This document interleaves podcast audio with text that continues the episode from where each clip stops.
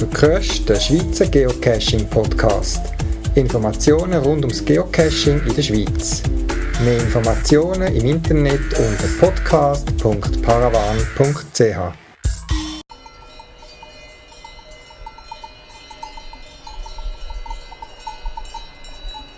Willkommen zum 8. Schweizer Geocaching Podcast vom März 2011. In dem Podcast gibt es noch zwei Themen. Im ersten, längeren Teil erzähle ich euch, was der Albert Einstein mit Geocachen zu tun hat. Und zum Schluss gibt es noch einen GPS-Tipp vom Topaz 58, speziell für Eisenbahnfans. Ein Cache-Tipp aus der Region Zürich. Ich wünsche dir viel Spaß beim Zuhören.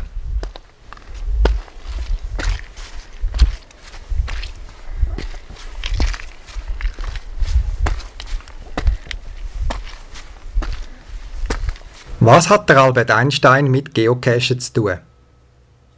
Wer Auto fährt, macht sich im Normalfall keine Gedanken, wie der Motor funktioniert und wie das Auto konstruiert ist. Auch wer geocachen geht und sein GPS braucht, macht sich keine Gedanken, wie es genau aufgebaut ist, woher das kommt und wie es funktioniert. Muss man auch nicht. Aber sowohl beim Autofahren als auch beim Geocachen kann es manchmal hilfreich sein, wenn man ein bisschen mehr über die Innereien von dieser Technik weiss, die man da braucht. In diesem Beitrag möchte ich euch die Geschichte und die Funktionsweise von einem GPS ein bisschen näher bringen. Ich habe die Informationen schon mal im Rahmen von einem Geocaching-Event äh, weitergegeben und vermittelt, wem das eine oder andere also bekannt vorkommt. Ja, ich habe das schon mal an einem Geocaching-Event erzählt. Mich haben aber immer wieder Leute darauf angesprochen und darum habe ich gedacht, ich mache mal da einen Beitrag und bringe das im Rahmen von einem Podcast. Wenn wir über die Funktion von einem GPS wollen, äh, mehr erfahren dann müssen wir zurückgehen bis zur Zeit der grossen Seefahrer. Das Bedürfnis, die genaue Position zu kennen, ist uralt. Und gerade auch in der Seefahrt, wo Großbritannien eine Seemacht war, Kolonien überall hatte, ist das Bedürfnis riesig gewesen, genau zu wissen, wo man ist. Einer der Meilensteine war die Erfindung vom Sextant, wo in der Seefahrt heute noch gebraucht wird. Er ist etwa 1730 erfunden und eingeführt worden. Einsetzbar ist aber erst worden oder hat können genutzt werden, wo genaue Uhren zur Verfügung gestanden sind, wo auch nach mehrwöchigen Fahrten über das Meer und mit entsprechendem Seegang bis Sturm und Wind die genaue Zeit noch angezeigt haben. Dann ein Sextant ist eigentlich nichts anderes als eine genaue Winkelmasse, wo man den Winkel zwischen zum Beispiel der Sonne und dem Horizont kann messen. Zusammen mit der genauen Zeit und einem grossen tabellenartigen Verzeichnis, sogenannten Almanach, hat man dann seine Position auf etwa eine Seemeile, das sind etwa 1,8 Kilometer genau, bestimmen. Neben einem genauen Messinstrument, also einem Sextant, ist es also unabdingbar gewesen, dass man die genaue Zeit hat. Nur dann, wenn man gewusst hat, es ist so spät und ich sehe zum Beispiel die Sonne unter dem und dem Winkel gegenüber dem Horizont, habe ich meine genaue Position können bestimmen. Der Begriff Almanach müsst ihr im Kopf behalten, weil er tritt später beim GPS wieder auf. Ich erwähne den Sextant drum, weil er einiges mit dem GPS zu tun hat. Man braucht nämlich sowohl beim GPS als auch beim Sextant nach wie vor die genaue, präzise Zeit zum Position bestimmen. Man braucht einen Almanach, das heißt ein Verzeichnis, wo einem abhängig von der Zeit hilft, die Position zu bestimmen. Der Winkel, wo im Sextant gebraucht worden ist, finden wir heute noch bei unseren Geocaches im Koordinatensystem. Beispielsweise, wenn die Koordinaten mit nördlicher Breite oder östlicher Länge angegeben worden sind. Auf dem Äquator nämlich von unserer Erdkugel, das heißt dem Kreis, dem dicksten Kreis um unsere Erdkugel herum, entspricht eine sogenannte Bogenminute einer Seemeile. Und noch etwas. Wenn man in Piratenfilmen die Kapitäne sieht mit Augenbinden, dann ist das nicht darauf zurückzuführen, weil sie so tapfer gekämpft haben mit dem Schwert. Es sind nicht die heldmäßigen Kapitäne die Augenbinden getragen haben. Der Grund ist darin gelegen, dass die Positionsbestimmung mit einem Sextant meist vom Kapitän durchgeführt worden ist. Denn er hat können lesen und schreiben und hat auch die entsprechende Ausbildung geniessen, die einem geholfen hat, die Position zu bestimmen. Da man bei der Messung direkt in die Sonne muss schauen aber manchmal nicht immer die guten Sonnenschutzfilter zur Verfügung gestanden sind, sind gewisse Kapitäne einfach mit der Zeit erblindet auf einem Auge, weil sie immer wieder in die Sonne geschaut haben, ohne Schutz. Darum die Augen binden und nicht, weil es so tapfere Schwertkämpfer sind. Gehen wir weiter zum Koordinatensystem. Stellen wir uns der Kugel so vor, wie wir es aus der Schule kennen. Nordpol oben, Südpol unten. Wir schauen auf die Kugel, wir sehen Afrika, bisschen weiter oben das Mittelmeer, weiter oben Europa und ganz oben Skandinavien. Wenn wir jetzt die Kugel von unten her schön scheibenweise wie ein Hamburger wie die Scheiben trennen, dann hätten wir ja von oben gesehen Scheiben mit verschiedenen Kreisen, die wir sehen. Das sind die sogenannten breiten Kreise. Ein breiter Kreis entsteht, wenn man aus dem Mittelpunkt der Kugel gegenüber einem Äquator, das ist der dickste Kreis auf dieser Kugel von der Seite gesehen, einen Winkel misst und dort, wo der Winkel quasi die Kugel wieder schneidet, gibt es eben einen von diesen Kreisen von unseren Scheiben und das sind die sogenannten breiten Kreise. Die Schweiz liegt etwa 47 Grad nördlich vom Äquator aus gesehen. Wenn man also im Erdmittelpunkt sitzt, der Nordpol oben, der Südpol bei den Füßen und quasi nicht geradeaus schaut, sondern in einem Winkel von etwa 47 Grad auf, dann liegt auf dem Kreis, wo man da sieht, auf der Kugel vom Zentrum aus irgendwo die Schweiz. Wenn wir jetzt statt Hamburger zu machen mit der Erdkugel Tortenstückchen machen, man verschneidet sie also von oben in so einzelne Stückchen, dann sind die einzelnen Tortenstückchen enthalten immer einen Teil vom Längenkreis. Der Längenkreis 0 Grad läuft durch London und zwar durch die alte Sternwarte von Greenwich. Wieder vom Zentrum von der Kugel, von der Erdkugel aus gesehen, wenn ich jetzt nicht den Winkel in der Höhe masse, sondern quasi mich wie auf einem Bürostuhl drehe und auf die Erde so Winkel abmasse, dann komme ich in 380 Grad rund um die ganze Kugel herum. Wenn ich bei etwa 8 Grad östlich bin, dann finde ich die Schweiz auf dem Kreis. Auf dem Längenkreis, wo unter anderem auch Afrika nachher drin liegt, ein paar afrikanische Staaten und weiter oben auch ganz knapp noch irgendwo Skandinavien oder Norwegen liegen. Das Koordinatensystem gibt also in zwei Dimensionen die Position auf der Erdkugel an. Beides mal 0 bis 380 Grad. Und wenn ich also sage, das wissen ihr vielleicht aus der äh, Schulgeometrie aus noch, plus 90 Grad ist die gleiche Position wie minus 270 Grad. Das heißt, die Schweiz, wo 8 Grad östlich liegt, in etwa, könnte angeben mit 352 Grad westlich. Und dann wären wir wieder dort, weil es ist ein Kreis und es spielt keine Rolle, ob ich links rum oder rechts rum gehe, nur die Winkelangabe ist unterschiedlich. Wo man das Koordinatensystem eben eingeführt hat, hat man sich die Überlegung gemacht, ich teile die Erde eben in die Kreise ein, Länge und Breitenkreis, und teile das immer in kleinere Stückchen, 10. Grad, 0 bis 380 Grad. Auf dem Äquator sind 380 Grad dann quasi etwa die 40.000 Kilometer Erdumfang. 1 Grad hat 80 Minuten. Und dann hat man irgendwann definiert, dass man sagt, okay, das ist so ein bisschen unser Koordinatensystem. Grad, Minuten und sogar Sekunden. Und weil es eine Anforderung war, damals, wo man quasi die Wettbewerbe ausgeschrieben hat, wer kann Position bestimmen, wie genau, hat man gesagt, man möchte gerne auf eine Bogenminute genau können Position bestimmen Und eine Bogenminute ist dann eben die Einheit geworden, gerade auch im maritimen Bereich, also in der Schifffahrt, von der Genauigkeit von der Einheit, die man gemessen hat. Und so ist die Seemeilen entstanden. Und auf dem Äquator, das heisst, dort, wo der Kreis am grössten ist, dort entspricht, wie schon erwähnt, eine Bogenminute einer Seemeile.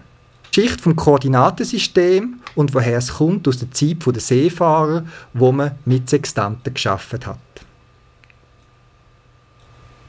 Ein Schritt weiter, die Geschichte vom GPS. Alles hat mit Sputnik angefangen. Zwischen der Erfindung vom Sextant und dem heutigen GPS hat es viele Ideen und Erfindungen gegeben, die zum heutigen System geführt haben. Ich steige wieder ein im Jahr 1957, wo die Sowjetunion den ersten Satellit, den Sputnik, ins All geschossen hat. Der hat noch gar nicht viele Funktionen und hat im Wesentlichen nichts anderes als ein paar Funksignale auf die Erde geschickt. Aber amerikanische Wissenschaftler haben festgestellt, dass man aufgrund von diesen Funksignalen bereits eine relative Positionsbestimmung durchführen Natürlich ist es auch da wie das Militär gewesen, wo die Entwicklung von einem genaueren Positionserfassungssystem angestoßen hat. 1973 hat man in den USA das Projekt Navstar gestartet, dem, was wir heute unter GPS verstehen. Es basiert auf anderen Systemen, die bereits voran in Betrieb sind, aber noch lange noch nicht so genau. Wieder war es die Marine vor dem GPS, wo, wo der Bedarf hatte, eine genaue Positionsbestimmung vorzunehmen. Weil ein Sextant, das könnt ihr euch vorstellen, wenn die Sonne nicht scheint oder man die Sterne nicht sieht, dann kann man die Position nicht bestimmen. Das Projekt Navstar ist schrittweise in Betrieb genommen worden und ist ab 1995 voll zur Verfügung gestanden. Signal für die Privatnutzung sind jedoch bewusst verschlachtert gewesen und die Genauigkeit hat damals 50 bis 100 Meter beträgt. Als Hintergrundinfo: Das GPS-Signal ist verschlüsselt und kann bewusst und kontrolliert gestört werden. Die Idee ist wieder militärischer Art, dass das Militär in der Hand hat, wie genau man das System will haben. Man möchte ja nicht dem Gegner ermöglichen, dass er mit seinem eigenen System quasi Position kann irgendwie Positionsfindung nutzen. Und so hat beim GPS-System eine Funktion, eine Möglichkeit, ein Positionssignal zu verschlachtern. Teilweise sogar regional abhängig. Man kann also sagen, wenn man möchte und auf den entsprechenden Schalter in der Zentrale drückt, dass das GPS-Signal irgendwo im Nahen Osten ungenauer ist, und zwar wie ungenau gegenüber in Westeuropa, wo es dann normal funktioniert. Zurück zum GPS. Am 1. Mai 2000 ist die kontrollierte Verschlachterung, auch mit der Abkürzung SA oder Selective Availability, aufgehoben worden und seither steht uns auch als Privatperson das genaue GPS-Signal zur Verfügung. Wir müssen aber immer im Hinterkopf haben, dass das System nach wie vor am US-Militär gehört und betrieben wird und die Ungenauigkeit vom System gerade auch in Kriegs- oder Konfliktzeiten beeinflusst werden kann. Zu dem Begriff GPS heißt Global Positioning System und ist eigentlich ein allgemeiner Begriff. Das amerikanische GPS-System, das wir beim Geocachen nutzen, heißt eben Navstar. Navigational Satellite Timing and Ranging Global Positioning System. Im Folge brauchen wir darum wie gewohnt den allgemeine Begriff GPS, aber eben der Markenname quasi ist Navstar, wo wir brauchen.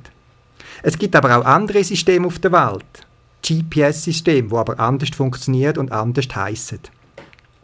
Die Sowjetunion ist beispielsweise seit 1982 ein ähnliches System am Aufbauen namens GLOSNASS. Europa kämpft schon seit längerem an der Realisierung von einem System Galileo, wo jetzt dann langsam zum Einsatz kommen sollte. Das chinesische System heißt Kompass und befindet sich immer noch im Aufbau. Indien hat das System namens IRN-NSS und das ist noch in Planung. Und in Japan arbeitet es an einem GPS-System, das speziell das Transportwesen vorgesehen ist und das heißt MTSAT. Jetzt könnt ihr euch auch vorstellen, warum das Umrechnen von Koordinaten mit Längen- und Breitengrad im Meter nicht so einfach ist. Die Hamburger Scheiben, wo wir uns so gedanklich vorgestellt haben, werden ja immer kleiner, je näher man am Nord- oder am Südpol ist. Und die Koordinaten geben den Winkel vor, ein Stückchen, wie groß der Umfang von dieser Scheibe ist. Und am Äquator ist die Scheibe eben größer, mit einem größeren Umfang als weiter oben, zum Beispiel auf der Höhe der Schweiz oder am Nordpol, wo sie quasi null ist. Der Winkel bleibt gleich, aber der zugehörige Umfang, der ändert eben, je nach Breitengrad. Was am Äquator noch 1800 Meter sind pro Bogenminute, das ist zum Beispiel auf der Höhe von Zürich noch 1200 Meter.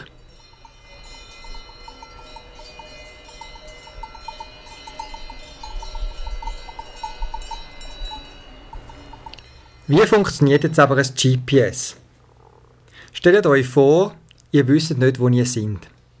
Aber durch irgendeinen Trick wisst ihr, dass ihr 225 Kilometer von Genf entfernt sind und 136 Kilometer von Bellinzona.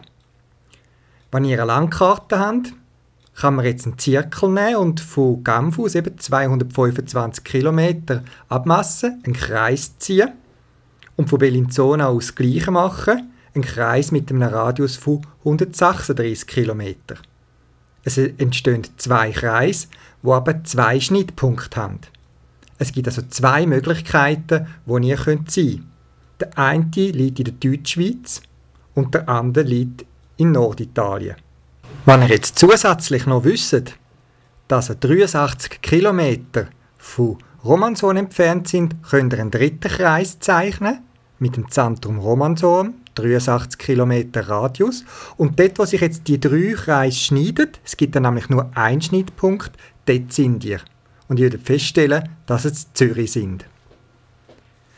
Das gleiche Prinzip funktioniert auch beim GPS. Anstelle von drei Positionen, wie im Eingangsbeispiel mit Romanshorn, Genf und Bellinzona, kreisen um die Erde verschiedene Satelliten. Die schicken euch auch Signal, wie weit sie von euch entfernt sind. Im Gegensatz zum vereinfachten Eingangsbeispiel ergeben sich dann nicht Kreis, sondern Kugeln. Weil wenn ihr wisst, dass sie von einem Satellit so und so viele Kilometer entfernt sind, ist ja das nicht ein Kreis, wo ihr euch befinden könnt, sondern eine Kugel um den Satellit. Bei zwei Kugeln, wo sich schneiden, gibt es darum nicht zwei Punkte wie bei zwei Kreisen, sondern einen Schnitt Kreis, wo ihr euch drauf befinden könnt. Und man braucht dann eben nach wie vor einen dritten Satellit, wo auch so ein kugelförmiges Signal quasi schickt, wo ihr euch befindet. Und dort, wo sich die drei Kugeln, die Entfernungskugeln, die Distanzkugeln von diesen Satelliten schneiden, das sind dann noch zwei Punkte. Dort sind ihr. Einer von diesen beiden Punkten kann man ausschliessen, weil der wird irgendwo im Weltraum sich befinden. Weil ihr aber wisst, dass ihr mit dem GPS-System auf der Erde sind, wisst ihr, welcher von diesen zwei Schnittpunkten ihr sind. Die entscheidende Frage, dass es GPS kann funktionieren heißt, wo sind die Satelliten? Dann wie im Eingangsbeispiel müsst ihr wissen, dass ihr 225 Kilometer von Genf entfernt sind. Nur da gab 225 Kilometer lange nicht. Der Fahrplan von den Satelliten, die Position, das ist im sogenannten Almanach, einem GPS-Fahrplan hinterlegt. Bei einem Kaltstart vom Gerät wird der vom GPS empfangen und quasi euer Gerät hineingeladen. Darum dauert das Starten von einem GPS länger, wenn es sehr lange nicht mehr eingeschaltet haben, weil dann der Fahrplan quasi veraltet ist und er zuerst eine neue Almanach, der GPS-Fahrplan, muss abladen. Oder auch wenn ein GPS erstmal in Betrieb genommen wird, es wird auch irgendwo in Fernost, Fernost produziert worden sein, vielleicht dort mal testhalber eingeschaltet und es erstmal einschaltet, muss sich das GPS erstmal den Fahrplan oben abladen. Und das kann länger dauern, 12, 14 Minuten dauert so ein Zyklus. Also ihr müsst wissen, wo sich die GPS-Satelliten befinden, der Standort, und dazu braucht ihr den Almanach. Und jetzt wisst ihr auch, warum ich am Anfang bei der Einführung vom Sextant gesagt habe, ich soll den Begriff Almanach äh, im Kopf behalten, weil der Begriff ist übernommen worden aus der Navigationstechnik von, von der Seefahrt, wo man auch ein Verzeichnis gebraucht hat, wo einem geholfen hat, zusammen mit der Zeit Position zu bestimmen.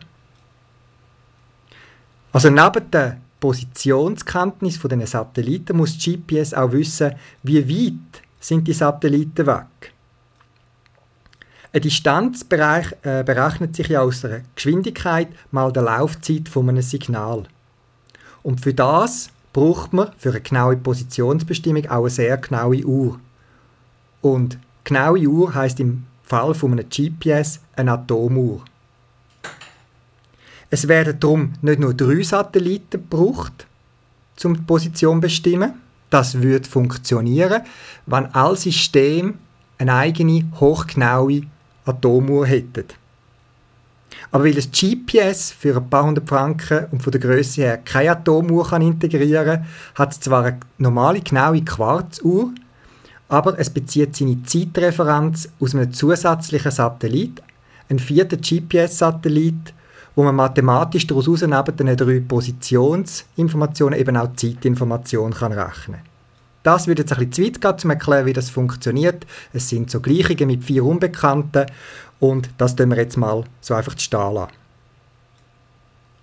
Also wir brauchen Positionskenntnis, den Fahrplan der Satelliten, dass wir wissen, wo die Satelliten sich befinden, wenn sie uns Signal schicken, wie weit sie äh, von uns entfernt sind. Ein GPS-Satellit hat mehrere hochgenaue Atomuhren eingebaut.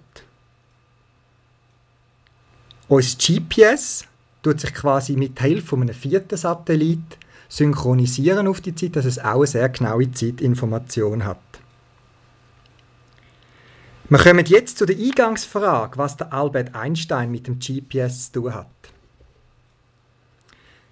Der Einstein hat etwas herausgefunden mit der Relativitätstheorie, nämlich dass die Zeit von einem sich bewegenden System langsamer geht als von einem System, wo sich in Ruhe befindet. Ich habe gehört, dass nur etwa ein Dutzend Leute weltweit in der Lage sind, am Einstein seine Theorien wirklich in der Tiefe zu durchblicken. Aber vereinfacht kann man sagen, dass eine Uhr, die sich bewegt, langsamer läuft als eine, die stillsteht.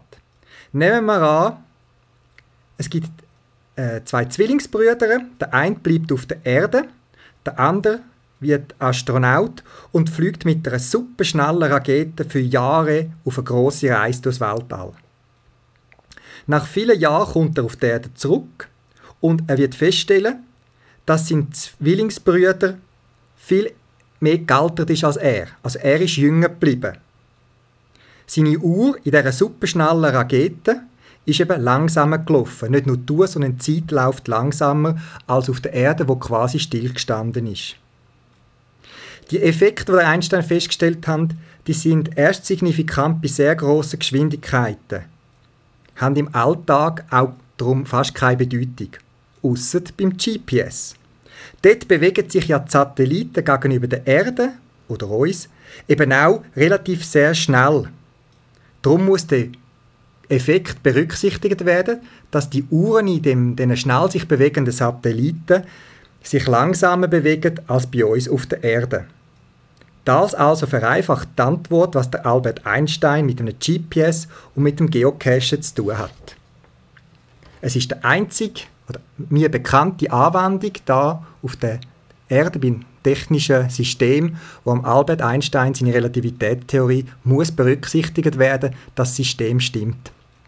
Sonst würde die Zeitinformation nicht stimmen, weil dann die Satelliten eine andere Zeit hätten als wir da auf der Erde und dann würden die Berechnungen nicht stimmen. Ihr kommt also vom GPS-System ein Signal über, aufgrund von der genauen Zeit, die man kennt, und dem Zeitstempel, wenn das Signal vom Satellit weggeschickt worden ist, kann man von jedem Satellit berechnen, wie weit er entfernt ist im Almanach schaut das GPS nach, wo der sich befindet, rechnet sich quasi die Kreis, die Kugeln um die Satelliten aus, um wo der Schnittpunkt liegt. Und dort, wo der Schnittpunkt liegt, auf der Erde und nicht im Weltraum, dort befindet sich quasi das GPS-System oder eben ihr, wenn ihr das äh, äh, GPS nutzt.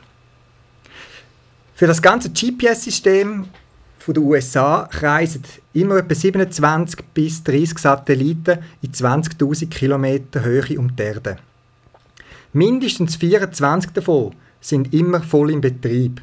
Die anderen dienen als Reserve, wenn ein anderer mal ausfällt. Die Lebensdauer von einem so einem GPS-Satellit beträgt ca. 6 bis 10 Jahre. Das heißt, jeder Satellit muss nach dieser Zeit ersetzt werden durch einen neuen. Das System ist so konzipiert, muss so konzipiert sein, dass immer mindestens vier bis zu zwölf Satelliten Maximum sich über dem Horizont von jedem Punkt der Erde befinden. Ihr wisst, warum jetzt auch es vier Satelliten sind, wo immer münd quasi über dem Horizont sein, dann vier Satelliten werden gebraucht, dass das GPS-Gerät funktioniert. Und Jetzt kann es sein, es gibt seltene Positionen auf der Erde oder Konstellationen, wo vielleicht gerade kein so ein Satellitensignal äh, von vier Satelliten empfangen. Ist eigentlich fast unwahrscheinlich, weil eben eigentlich müssen immer vier in Sichtweite oben am Himmel sein. GPS-Genauigkeit hat etwas mit Lotterie zu tun. Ich muss immer ein lachen, wenn die Leute sagen, oh, mein GPS ist zwei Meter genau, schau mal, was die Genauigkeit angezeigt wird. Oder ein Meter. Das erinnert mich an meine Kindheit, wo äh, die Schüler oder meine Kollegen stolz waren, weil sie eine Digitaluhr hatten und genau gewusst haben, meine Uhr zeigt 12 Doppelpunkt 24, das ist die genaue Zeit. Nur weil eine Zahl auf einem Display steht, heisst es noch lange nicht, dass das Gerät auch wirklich so genau ist. Auch wir sind als Kind bei Autos an den Scheiben gehangen, haben reingeschaut, haben den Tacho bespienzelt und haben gesagt, wow, das Auto kann 240 fahren.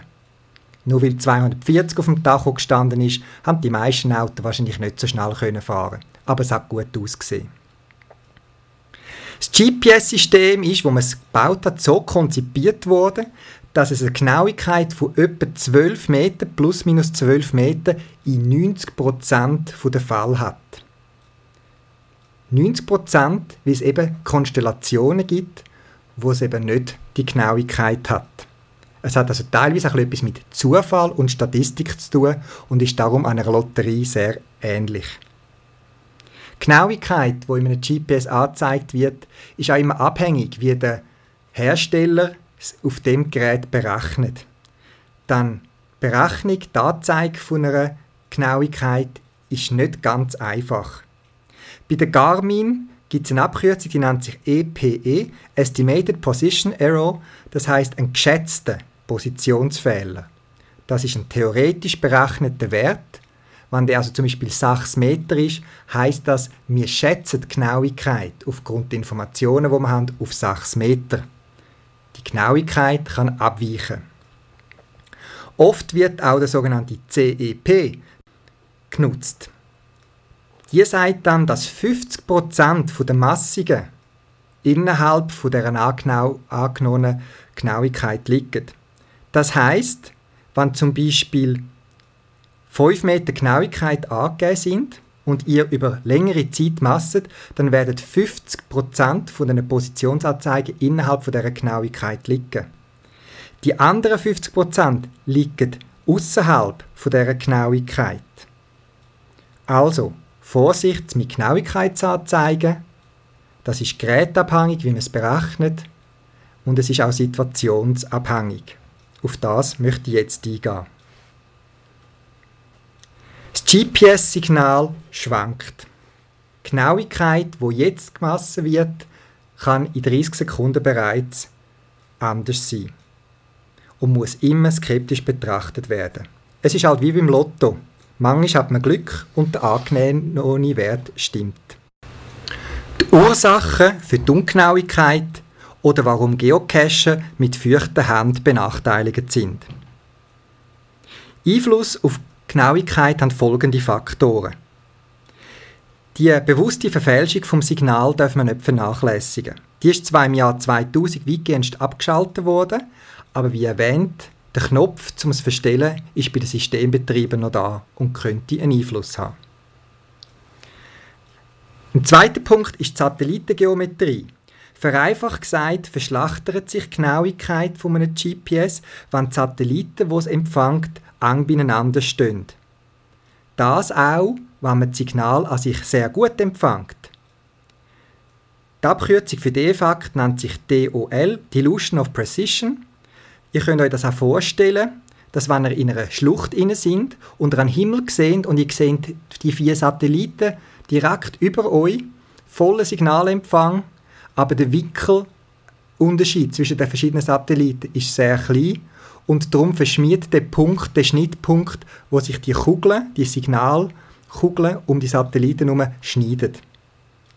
Je weiter die Satelliten auseinander sind, das kann man anzeigen auf den meisten GPS, wo die sich empfangenden Satelliten befinden, desto besser ist die Signalqualität, die Berechnung und dadurch auch die Genauigkeit. Das andere ist die Satellitenumlaufbahnen. Trotz der sehr präzisen Umlaufbahnen und der entsprechenden Aktualisierungen vom Almanach kommt es zu Schwankungen, zum Beispiel durch, die Gravitationskraft von der Sonne oder vom Mond und so weiter gibt es leichte Abweichungen. Die Reflexionen vom Satellitensignal haben auch einen großen Einfluss auf die Genauigkeit. Funksignal können zum Beispiel in einer Felswand oder in einer Stadt an Glasfassaden oder anderen Objekten reflektiert werden und erst dann quasi indirekt zum GPS gelangen. Dadurch verlängert sich der Weg vom Signal und das GPS hat den Eindruck, dass der Satellit weiter weg ist und berechnet darum eine falsche Position. Das kann man zwar durch gewisse Antennenarten verbessern, das zeichnet wahrscheinlich ein richtiges GPS von einem Handy-GPS aus und auch elektronische Komponenten und Algorithmen helfen, die sogenannte Polarisation, die da auch mitspielt, zu eliminieren. Aber trotzdem darf man das nicht vernachlässigen, gerade auch in Städten oder eben in Schluchten kann das einen großen Einfluss haben. Ein weiterer Effekt sind die atmosphärischen Effekte. Die Ausbreitungsgeschwindigkeit der Funksignal sind nicht konstant, sondern können sich je nach atmosphärischen Bedingungen in der Ionosphäre, in der Troposphäre, also ziemlich weit oben, ähm, verändern und haben einen Einfluss auf die Genauigkeit. Nachher kommt noch die Tourenungenauigkeit vom GPS und Rundungsfehler beim, beim Berechnen zum Tragen. Wie gesagt, GPS selber hat keine Atomuhr, es hat eine normale, gute, wahrscheinlich Quarzuhr integriert. Die gehen schon ziemlich genau und werden auch durch einen zusätzlichen Temperaturfühler meistens kompensiert, wenn sich die Temperatur ändert, weil eine Quarzuhr tut sich leicht äh, anders äh, verändern bei heißen oder kalten Temperaturen, darum wird das kompensiert. Und das ist auch die Temperatur, die man in vielen GPS kann anzeigen kann. Das ist also nicht die Temperatur vom Gerät außen, wie schön es ist beim Geocache oder wie sonnig, sondern es ist die interne Temperatur, die genutzt wird, um die Uhr zu kompensieren, um thermische Effekt zu eliminieren.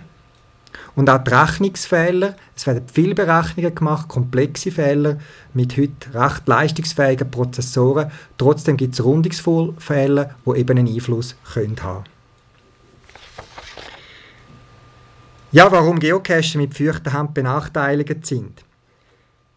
Feuchte Hand können eben einen Einfluss auf das GPS-Signal haben. Das GPS-Signal wird wenig gestört durch Nebel, leichter Regen oder leichter Schneefall. Eine mittelstarke Störung kann durch starken Schneefall verursacht werden. Und starke Störung vom GPS-Signal kann durch regennasses Laub oder eine Wasserschicht auf der Antenne, eben zum Beispiel feuchte Hände, äh, einen Einfluss haben. Ihr könnt das selber testen, indem ihr einmal ein GPS draussen auf euren Gartensitzplatz legt, mit zwei, drei Schichten Zeitungspapier rundherum und dann ein bisschen draufspienzelt, wie sich Genauigkeit verhält. Und nachher machen die die Zeitungsgeschichte nass und wickeln das GPS wieder gleich drin und schauen, wie dann die Genauigkeit aussieht. Ich habe den Versuch ein-, zweimal gemacht und signifikante Einflüsse festgestellt.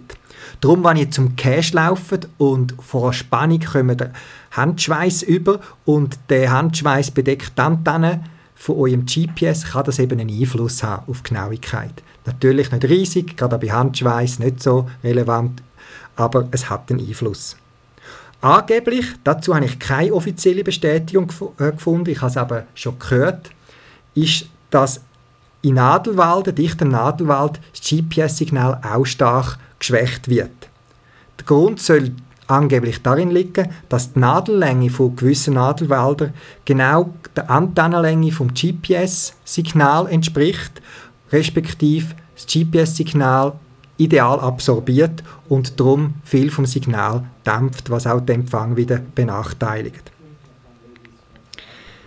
Nach all dieser Theorie möchte ich euch ein paar Tipps und Tricks geben, die sich daraus ableiten lassen. Und wahrscheinlich könnt ihr jetzt den einen oder anderen Trick auch technisch nachvollziehen. Das GPS sollte man nicht erst beim Cache zu einschalten. Schaltet es möglichst früh ein, dass das GPS den Almanach aktualisieren kann. Der Almanach wird ja nicht quasi angefordert, das GPS selber kann nicht äh, senden, es kann nur empfangen, aber die Satelliten tun sporadisch immer wieder den Almanach quasi wie aussenden, parallel zum normalen GPS-Signal.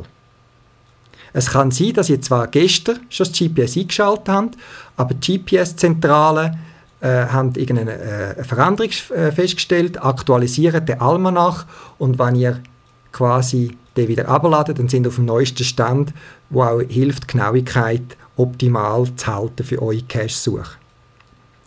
Danket immer daran, im schlechtesten Fall addiert sich deine GPS-Ungenauigkeit mit der vom Owner, wo er den Cache vermessen hat. Wenn er also zum Beispiel 5 Meter Ungenauigkeit hat, weil sie nicht 5 Meter zwingen müssen es könnte auch mehr sein, und ihr 7 Meter Ungenauigkeit haben, kann die Ungenauigkeit im schlimmsten Fall 12 Meter oder eben mehr sein. Das ist technisch bedingt und lässt sich nur bedingt reduzieren. Ich komme dann noch dazu. Bleibe mal zwischendurch stehen, wenn du den Cache suchst. Das GPS-Signal ist sicher besser, wenn ihr in Ruhe sind, als wenn ihr euch bewegt. Ich hatte schon den Effekt gehabt, dass ich das GPS eingeschaltet habe, losgelaufen bin und das GPS hat bei klarer Himmelssicht und so weiter sehr lang gehabt, bis sich quasi synchronisiert hat, bis eine Position angezeigt hat. Zwei Tage später habe ich das Gleiche gemacht, bin aber am Anfang zwei, drei Minuten stehen geblieben und das GPS hat das Signal viel schneller als voran. Dann auch den magnetischen Kompass kalibrieren, wie schon in anderen Podcasts darauf hingewiesen. Der eingebaute GPS-Kompass funktioniert nur, wenn ihr euch bewegt. Wenn ihr stillsteht, kann das GPS die Himmelsrichtung nicht bestimmen. Es weiß zwar, wo ihr seid, aber nicht in welche Richtung ihr gerade schaut. Und dann ist auch noch der Trick, wenn ihr den Cache nicht findet und ihr irgendwie das Gefühl habt, die GPS-Position stimmt nicht so genau, dann entfernt euch vom Cache in verschiedene Richtungen und kommt wieder zum Cache äh, zu, zurück zum Nullpunkt. Lauft nicht einfach den Weg ein paar Meter zurück und lauft wieder zum Cache an, sondern geht zum Beispiel 90 Grad vom Cache ein bisschen weg und kommen wieder zurück. Gehen über den Cache raus, wenn das möglich ist, kommen von dort aus wieder zurück oder gehen 90 Grad auf die andere Seite und kommen dann wieder zurück, so alle Klee kleeblattförmig.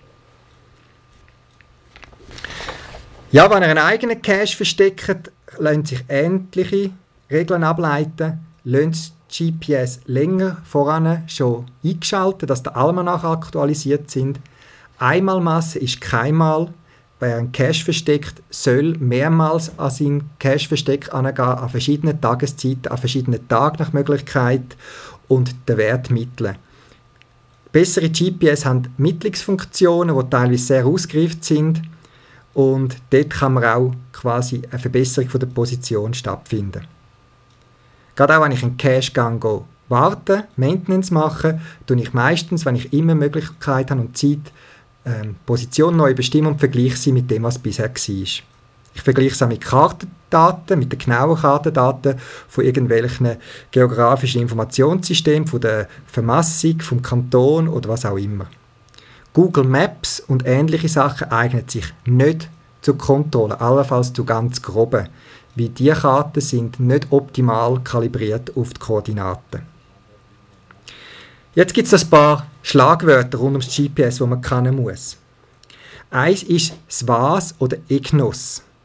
Das sind Abkürzungen für Korrektursysteme, die das GPS genauer gemacht. Von einer Bodenstation, wo man genau Position weiß, ganz exakt, wie wertet man laufend GPS-Signal aus. Und man kann daraus quasi die aktuelle Abweichung für die Gegend ausrechnen, wo sich die Referenzbodenstation befindet. Die Station, wo es genau vermasst ist, wo das Signal überwacht, schickt dann an einen geostationären Satellit, also einen, wo sich nicht bewegt wie GPS-Satelliten, Korrekturdaten innerhalb von wenigen Sekunden. Im Fall von EGNOS, einem europäischen System, tut das 6 Sekunden, alle 6 Sekunden wird ein Korrektursignal an den Satellit aufgeschickt. Und der Satellit tut kontinuierlich quasi die Korrektur parallel zum GPS-System aufschicken. Das heißt, das ist wie so eine quasi ein Schiedsrichter, der sagt, hallo liebe GPS-Empfänger, aktuell müssen die Satellitendaten, die ihr empfangt, um den und den Wert korrigieren, dass sie ein bisschen genauer werden.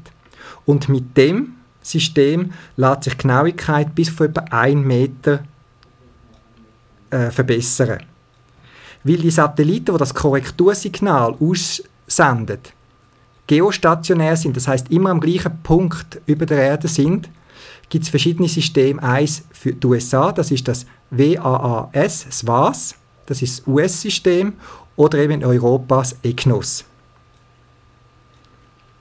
Ihr erkennt die EGNOS-Satelliten, wenn ihr eure Satellitenseite auf dem GPS anschaut.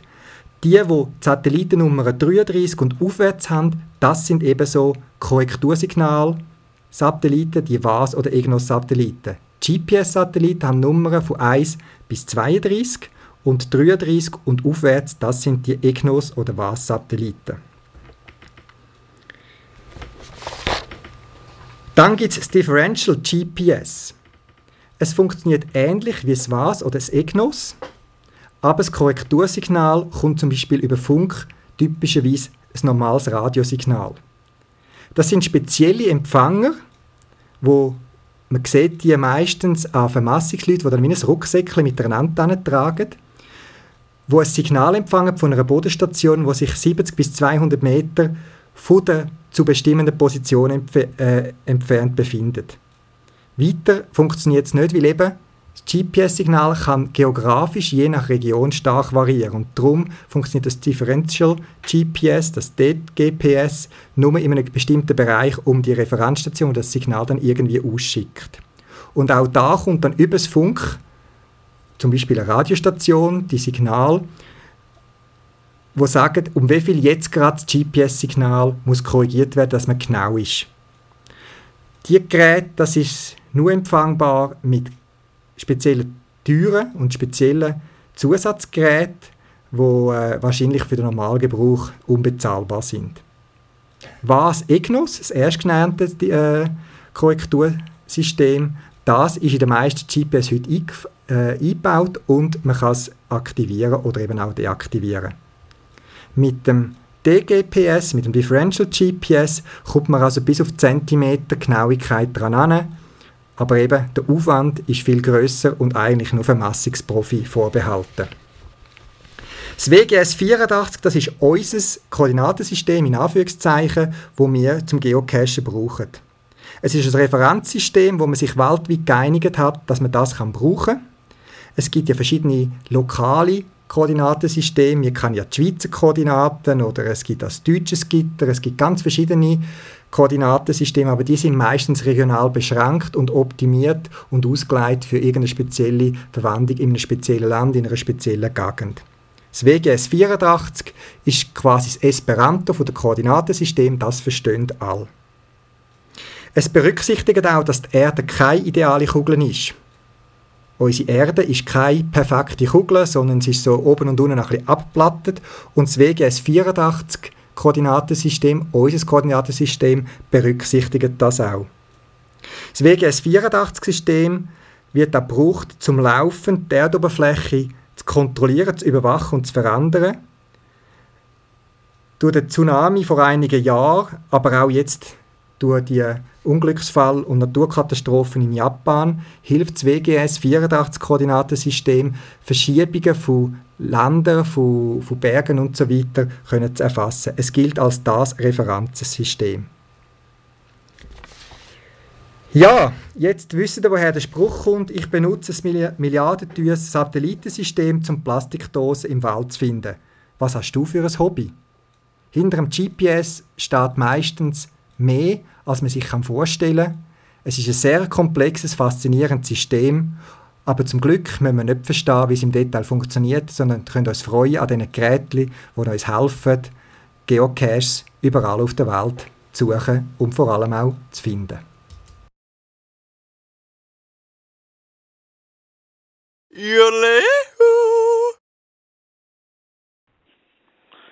Ja, da ist der Topas 58. Wegen einer Cash-Empfehlung würde ich vorschlagen, das dritte Auge in Spreitenbach. Das ist Nummer GC2GFB5.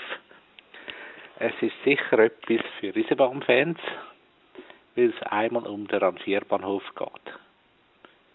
Und vor allem das Finale ist wieder sehenswert, was auch der Favoriten äh, zu sehen ist. Tschüss miteinander.